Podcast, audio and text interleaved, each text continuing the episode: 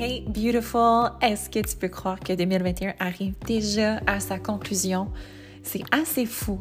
Pour t'initier à une toute nouvelle année où tu iras à la rencontre de la version la plus badass, la plus équilibrée de toi-même, je t'ai préparé un petit marathon de 30 jours de podcast pour te mettre dans le bon état d'esprit.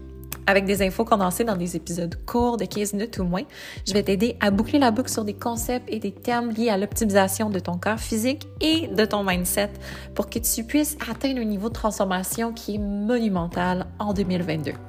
Ready, set, glow!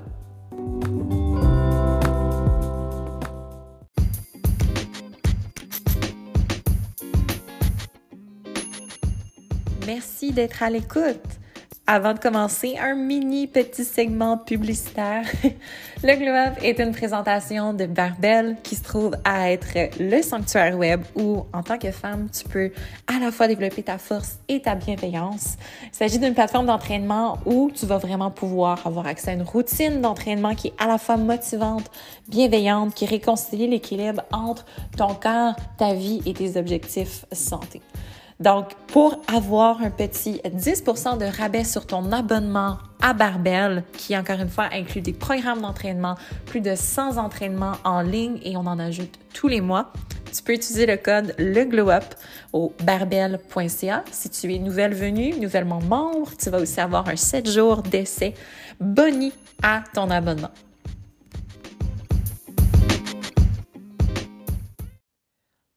Filles, on poursuit avec le marathon podcast et aujourd'hui, je vous parle de comment accéder à votre plein potentiel avec deux indispensables qui doivent vraiment faire partie de votre stratégie d'entraînement. C'est deux choses qui sont soit complètement méconnues ou bien ignorées par la plupart des gens parce que c'est des concepts qui sont peu discutés parce qu'ils sont pas très, très flashy. Donc, quand on parle d'entraînement, euh, ce qui a tendance à vraiment être très attirant, c'est de vouloir faire des entraînements qui sont très, très, très complexes, qui sont très exigeants, qui vont nous laisser dans une flaque de sueur. Et il n'y a rien de mal à vouloir aller chercher ce sentiment-là d'accomplissement. Il n'y a rien de mal à vouloir transpirer, à vouloir sortir le méchant, à s'entraîner avec intensité parce qu'il y a définitivement d'innombrables bénéfices à infuser ce niveau d'intensité-là dans ses entraînements. Et vous le savez, je suis quelqu'un qui parle beaucoup des bienfaits de s'entraîner pour une durée de temps qui est peut-être un petit peu plus courte, mais d'aller mettre plus d'intensité, d'utiliser des techniques d'intensification. Bref, il n'y a rien de mal à vouloir faire tout ça, mais comme dans toute chose, il faut apprendre à marcher avant de courir, il faut apprendre à courir avant de sprinter, puis, il y a un certain développement au niveau de ta progression qui doit se faire pour être capable d'aller extraire ces bienfaits-là. Donc, quand on parle de deux essentiels, deux incontournables pour aller exploiter notre plein potentiel, on parle de deux choses qui vont t'aider à bâtir la masse musculaire. Les fondations qui ultimement vont alimenter ton objectif. Peu importe si ton objectif c'est d'être en meilleure santé, la masse musculaire va t'aider à faire ça. Si ton, objectif c'est d'être plus lean, plus découpé, la masse musculaire va t'aider à faire ça. Si ton objectif c'est de perdre du poids, perdre de grandes quantités de poids, avoir une meilleure masse musculaire va t'aider à faire ça si tu veux évidemment devenir plus forte, c'est essentiel que tu travailles en musculation. Donc, c'est vraiment tout simplement un no-brainer. On ne peut pas passer à côté.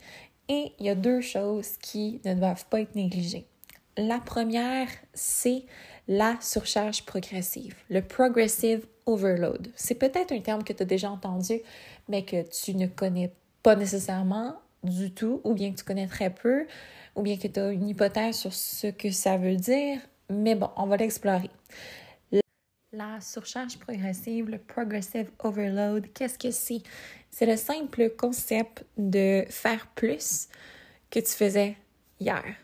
Puis par là, je vais pas littéralement dire de prendre un jour d'entraînement puis de faire plus que ce que tu as fait hier. Je veux juste dire que progressivement, tu veux augmenter la difficulté de tes entraînements augmenter la demande qui est mise sur ton corps de façon très, euh, très, très, très modérée, très progressive pour que ton corps puisse s'adapter à ce nouveau stimulus-là et continuellement évoluer, progresser. Donc, comment est-ce qu'on fait ça et pourquoi est-ce que c'est important de le faire? On va le faire au travers différentes variables. Donc, ce n'est pas uniquement obligé d'être dans un, un, champ spécifique. Ça peut être mix, euh, ça peut être plusieurs choses en, même temps que tu vas aller augmenter, que tu vas aller euh, augmenter la demande, en fait, dans ces, ces thèmes-là. Donc, par exemple, ça peut être au niveau de tes charges.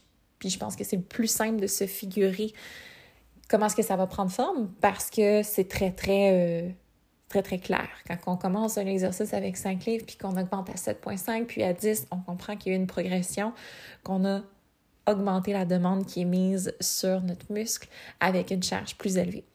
Donc, ça peut être au niveau des charges, d'aller les augmenter à chaque semaine, à chaque mois, etc., de faire le suivi à ce niveau-là. Ça peut être au niveau de ton volume d'entraînement. Donc, le volume d'entraînement, c'est la quantité de travail que tu vas accomplir dans ta session d'entraînement, le nombre d'exercices, le nombre de répétitions, le nombre de séries. Fait que cette charge-là. Puis, un, une erreur que je vois beaucoup de faire, c'est qu'ils vont commencer avec un entraînement qui est très, très volumique. Donc, qui va avoir beaucoup, beaucoup de volume d'entraînement, beaucoup d'exercices, beaucoup de supersets, beaucoup de circuits. Et euh, vraiment, ça leur donne une liste d'épicerie très, très longue au niveau de leur entraînement. Des entraînements qui vont durer 60 minutes jusqu'à 1h30 et c'est beaucoup trop pour commencer. Il vaut mieux commencer avec peu d'exercices, puis de tranquillement augmenter ce qu'on va aller euh, faire, augmenter la demande, augmenter le volume pour justement être capable de s'adapter progressivement à cette demande-là, puis être capable de donner le, meilleur qu'on peut donner au niveau de notre intensité. Parce qu'on s'entend que si on commence à notre point A et qu'on veut déjà faire ce qu'on ferait à notre point J, ben à ce moment-là, il va y avoir un certain creux entre les deux, entre nos capacités réelles et ce qu'on vise, nos attentes. Donc, non seulement ça peut faire en sorte que ça occasionne des situations où est-ce qu'on on se pousse au-delà de nos limites réelles ou bien qu'on vient compromettre notre intensité parce qu'on n'est pas nécessairement capable de s'investir autant qu'on pourrait, ou bien où est-ce que carrément tu risques de te décourager parce que tes attentes sont, sont irréalistes, sont mal calibrées en fait. C'est pas qu'ils sont irréalistes, c'est juste qu'ils sont mal calibrés pour les niveaux auxquels tu te trouves et donc tu te ramasses dans une situation très négative où est-ce que tu as l'impression que c'est toi le problème alors que c'est pas du tout ça? C'est juste que ta stratégie est peut-être pas optimale. Ensuite de ça, la fréquence de tes entraînements, ça peut être une autre chose à aller progressivement augmenter. Donc, de commencer avec euh, quatre entraînements par semaine et de progressivement travailler à te rapprocher de cinq ou six entraînements. Ça peut être quelque chose qui est aussi une option. Et la complexité des exercices que tu vas faire. Donc, quand on commence un entraînement, on ne va pas débuter avec des exercices très avancés. On ne va pas commencer avec un Bulgarian split squat avec une barre sur le dos pour celles qui en ont déjà fait, vous savez de quoi je parle. Si c'est la première fois que tu entends ce terme-là, tu n'es peut-être pas rendu là. On va commencer avec les bases, on va commencer avec les fondations, on va aller visiter les mouvements fonctionnels et on veut vraiment s'assurer de les maîtriser avant d'aller dans une variante plus difficile, plus complexe du mouvement. Donc, c'est vraiment le gros bon sens, en fait, la surcharge progressive. Puis c'est parfois difficile d'infuser du gros bon sens dans notre stratégie d'entraînement parce que, comme je le mentionnais, c'est pas flashy. Puis ça, de croire que plus que l'entraînement est complexe, plus qu'il va nous apporter de résultats, c'est vraiment juste ton ego qui parle. Parce que ton ego, il va vouloir rechercher, c'est ça, la complexité, le grandiose pour pouvoir justifier que ce que tu fais a sa place. Parce que c'est très difficile quand on commence dans une stratégie d'entraînement de faire confiance au processus. Peut-être parce que c'est la première fois que tu t'enrôles dans ce genre de challenge-là, ou peut-être parce que tu n'as jamais nécessairement eu les résultats que tu voulais, mais quand tu vas commencer une nouvelle stratégie d'entraînement, ça peut être difficile au début de faire confiance à ton corps, faire confiance au programme que tu suis, faire confiance au processus, puis avoir la certitude que tu vas évoluer.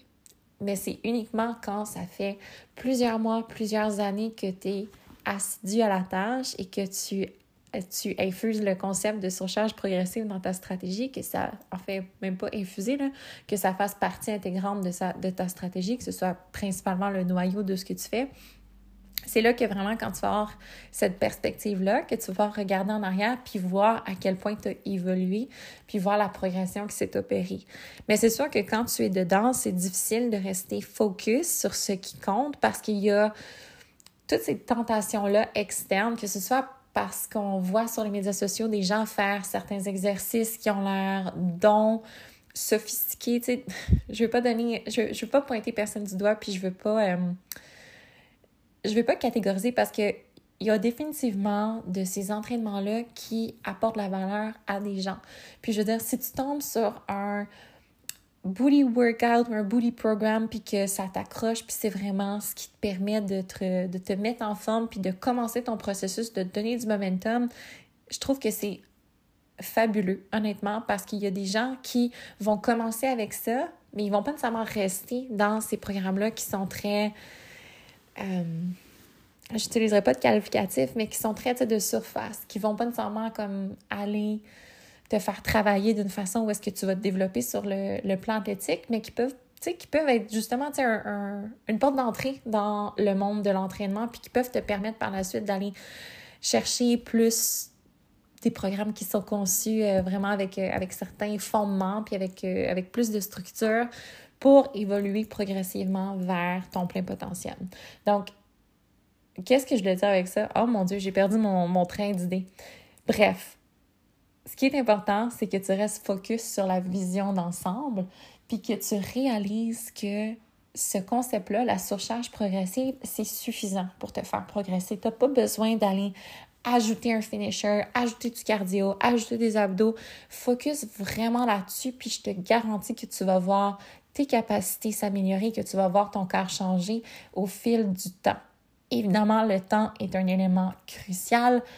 Ça prend pas des semaines, ça prend pas des mois, ça peut prendre des années avant de voir un changement drastique sur son corps, puis d'être capable aussi de maintenir les résultats. Ça, c'est un message que je reçois beaucoup, beaucoup, beaucoup, particulièrement depuis que je suis maman. Les filles qui m'écrivent puis qui me demandent comment est-ce que tu fais pour rester aussi lean? Comment est-ce que tu fais pour rester aussi musclé? Et je n'ai pas de secret. Le seul secret, c'est la surcharge progressive. La seule clé pour débloquer ça, c'est de continuellement aller te challenger, à te pousser un petit peu plus à chaque mois, à chaque année, en dehors de ta zone de confort, pour être capable de générer un petit peu plus de progression, puis de répéter ça. Les filles, ça fait presque 10 ans que je m'entraîne de façon complètement assidue au travers de mes grossesses. Euh, dans mon cheminement postpartum aussi, ça n'a jamais été quelque chose que j'ai délaissé, que j'ai mis de côté. Puis mon but a toujours été pour moi d'augmenter mes charges, d'augmenter mon volume d'entraînement, d'augmenter ma fréquence d'entraînement. Puis je dirais que pour les deux derniers points que j'ai dénoncés, c'est particulièrement vrai dans ma vie de maman parce que les charges, à un certain moment donné, on atteint notre plein potentiel là, euh, physique, naturel qu'on peut aller chercher en tant que femme. Euh, on a tout un, un set point, en fait, qu'on peut aller atteindre physiquement, réalistiquement. Mais au niveau, euh, au niveau des saisons qu'on va traverser dans notre vie, ce concept-là est toujours d'actualité. Parce que c'est pas vrai qu'on va toujours être la même personne, mener la même vie, avoir les mêmes considérations, avoir les mêmes responsabilités. Donc, d'être capable d'aller travailler ces différents éléments-là de la surcharge progressive dans ta vie à toi pour continuer d'évoluer ou bien pour simplement maintenir là où est-ce que tu es, c'est vraiment la meilleure stratégie. OK, donc on a terminé la première partie. Et le deuxième essentiel, le deuxième indispensable dont je vais vous parler, les filles, ça vient très bien se lier à notre première séquence où on parlait de la surcharge progressive parce que je vais vous parler des deloads ou bien des pauses qui sont planifiées dans notre stratégie d'entraînement.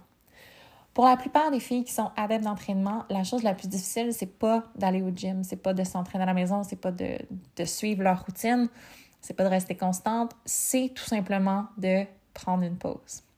Combien ici, là, combien d'entre vous ici ont plus de mal à prendre un jour de repos qu'à s'entraîner? C'est très typique. La plupart des gens vont ressentir une culpabilité ou vont ressentir un, comme un sentiment, comme s'il manquait quelque chose ou comme s'ils pouvaient mieux utiliser leur temps, être plus productifs quand ils ou elles vont prendre un jour de repos. Puis il y en a qui aiment tout simplement juste le feeling de l'entraînement, qui sont tellement positivement accro à ce feeling-là que ça leur apporte tellement dans leur journée qu'elles ne veulent pas manquer. Elles veulent toujours faire de l'activité physique, faire un entraînement chaque jour. Puis même si sur le plan psychologique, c'est vrai que ça, ça nous donne tellement un bon petit boost de terminer notre entraînement, de se sentir satisfaite. Il faut réaliser aussi que le corps, il a, il a besoin de repos. Et pas juste nos muscles qu'on vient évidemment micro-déchirer en entraînement, qui ont besoin de récupérer, de se refaire une santé pour pouvoir être réparé puis être performant à nouveau. Il y a aussi le système nerveux central qui, lui, va avoir un grand impact sur plein de choses, notamment ton énergie, ta motivation. Il y a beaucoup de gens qui vont de façon très mécanique se, se retrouver dans une routine d'entraînement où est-ce que jour après jour, ils font la même chose. Ils s'entraînent 6 à 7 jours par semaine, puis ils se retrouvent un petit peu coincés dans cette routine-là où est-ce que c'est ça, ils enchaînent les entraînements, puis il n'y a pas nécessairement de changement qui s'opère au niveau de leur corps, puis ils se demandent pourquoi. Pourquoi est-ce que je m'entraîne autant et pourquoi est-ce que je ne vois pas de changement positif ou pourquoi est-ce que je ne vois pas des changements qui sont à la hauteur de mon effort? Et à ça, je vais répondre que la raison est probablement parce que tu t'entraînes trop et que tu ne prends pas assez de repos. Les deloads ou bien les périodes de repos qui sont planifiées dans ton entraînement, elles sont très importantes pour celles qui veulent être très performantes ou atteindre des résultats qui sortent un petit peu des normes. Donc, pour celles qui, comme moi, aiment être musclées, veulent être lean, veulent avoir un physique euh, qui, c'est ça qui sort un petit peu des normes, qui ne veulent pas juste comme tonifier ou se maintenir ou quoi que ce soit, de gens qui veulent être un petit peu plus athlètes en fait ou bien qui veulent performer au niveau de leur force ou de leur, euh, de leur capacité athlétique, c'est vraiment, vraiment, vraiment important que tu infuses ça dans ta stratégie. Donc, c'est quoi un deload? C'est une période, ça peut être une semaine ou ça peut être quelques jours où tu vas ralentir la cadence, où tu vas réduire le volume d'entraînement, où tu vas réduire la fréquence de tes entraînements ou carrément prendre une pause à 100% de l'entraînement.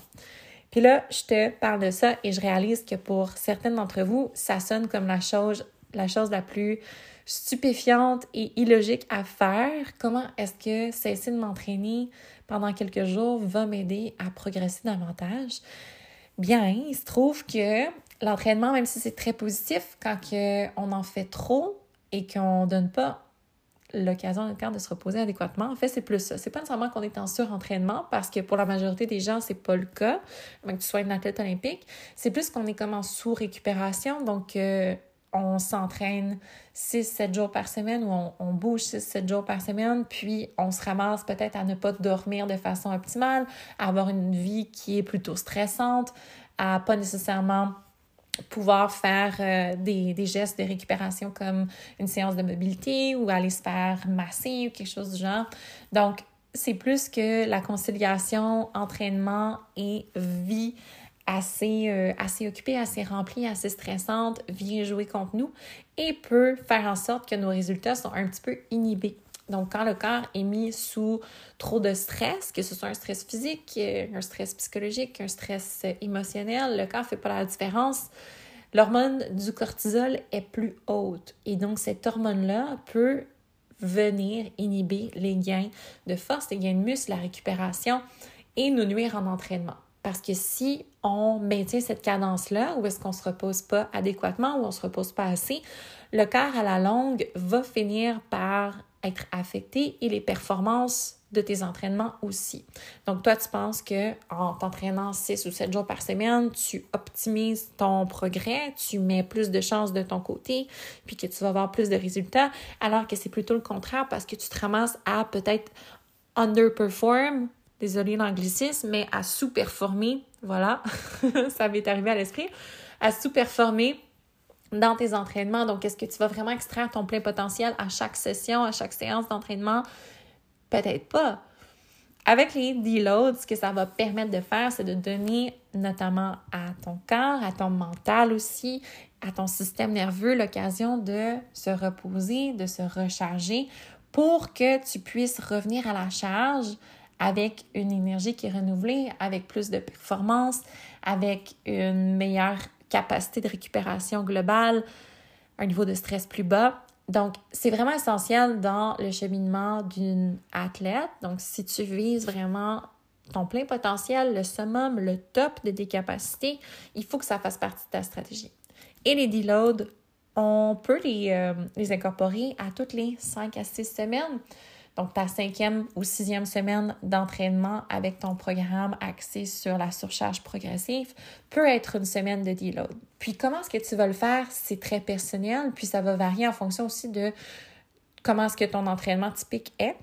Donc, ça peut être carrément de juste réduire tes charges en entraînement, donc de passer de, bon, disons que, je sais pas, pour ton, ta série de squats, d'habitude, tu prends 150 euh, livres pour 12 répétitions, mais peut-être qu'on abaisse les charges, puis qu'on augmente un petit peu plus les répétitions, abaisse à, je sais pas, 115 livres fois, euh, fois 12 reps.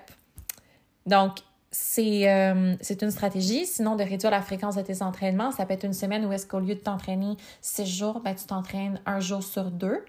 Ou ça peut être carrément de prendre une semaine de repos où est-ce que tu fais des activités qui sont, euh, qui sont plus à basse intensité, des activités de plein air, aller marcher, faire de la randonnée, faire du vélo, peu importe, euh, du cardio léger, mais sans nécessairement être dans la performance, dans l'intensité comme tu le serais typiquement. Euh, donc, c'est ça, c'est vraiment à toi de voir ce qui résonne le plus avec toi, puis de faire des tests par rapport à ton corps aussi pour voir comment est-ce que tu te sens après ta semaine de deload, puis comment est-ce que tu es capable d'attaquer la prochaine phase de ton entraînement avec, euh, avec l'incorporation du deload. Donc voilà, j'espère que ça vous a donné un petit peu de direction par rapport à ce qui est essentiel et ce qui est vraiment du fla-fla. Parce que, ultimement, pour aller générer les progrès que tu veux générer, pour aller taper dans ton plein potentiel, il n'y aura jamais de raccourci, il n'y aura jamais de recette miracle. Il n'y a rien de tout ça. Il s'agit juste de mettre les efforts au bon endroit, d'infuser de la modération dans ce qu'on fait, hein, les filles. On s'entraîne pas 7 jours sur 7. C'est très détrimental et de rester constante, jour après jour, semaine après semaine, mois après mois, année après année. Si tu es à la recherche d'un changement incroyable, d'une transformation incroyable, il faut aussi que tu t'engages à être dans le processus pendant longtemps. Donc, c'est vraiment ça, la monnaie d'échange, résultat incroyable, temps, c'est comme ça que ça fonctionne. OK les filles, on se retrouve demain.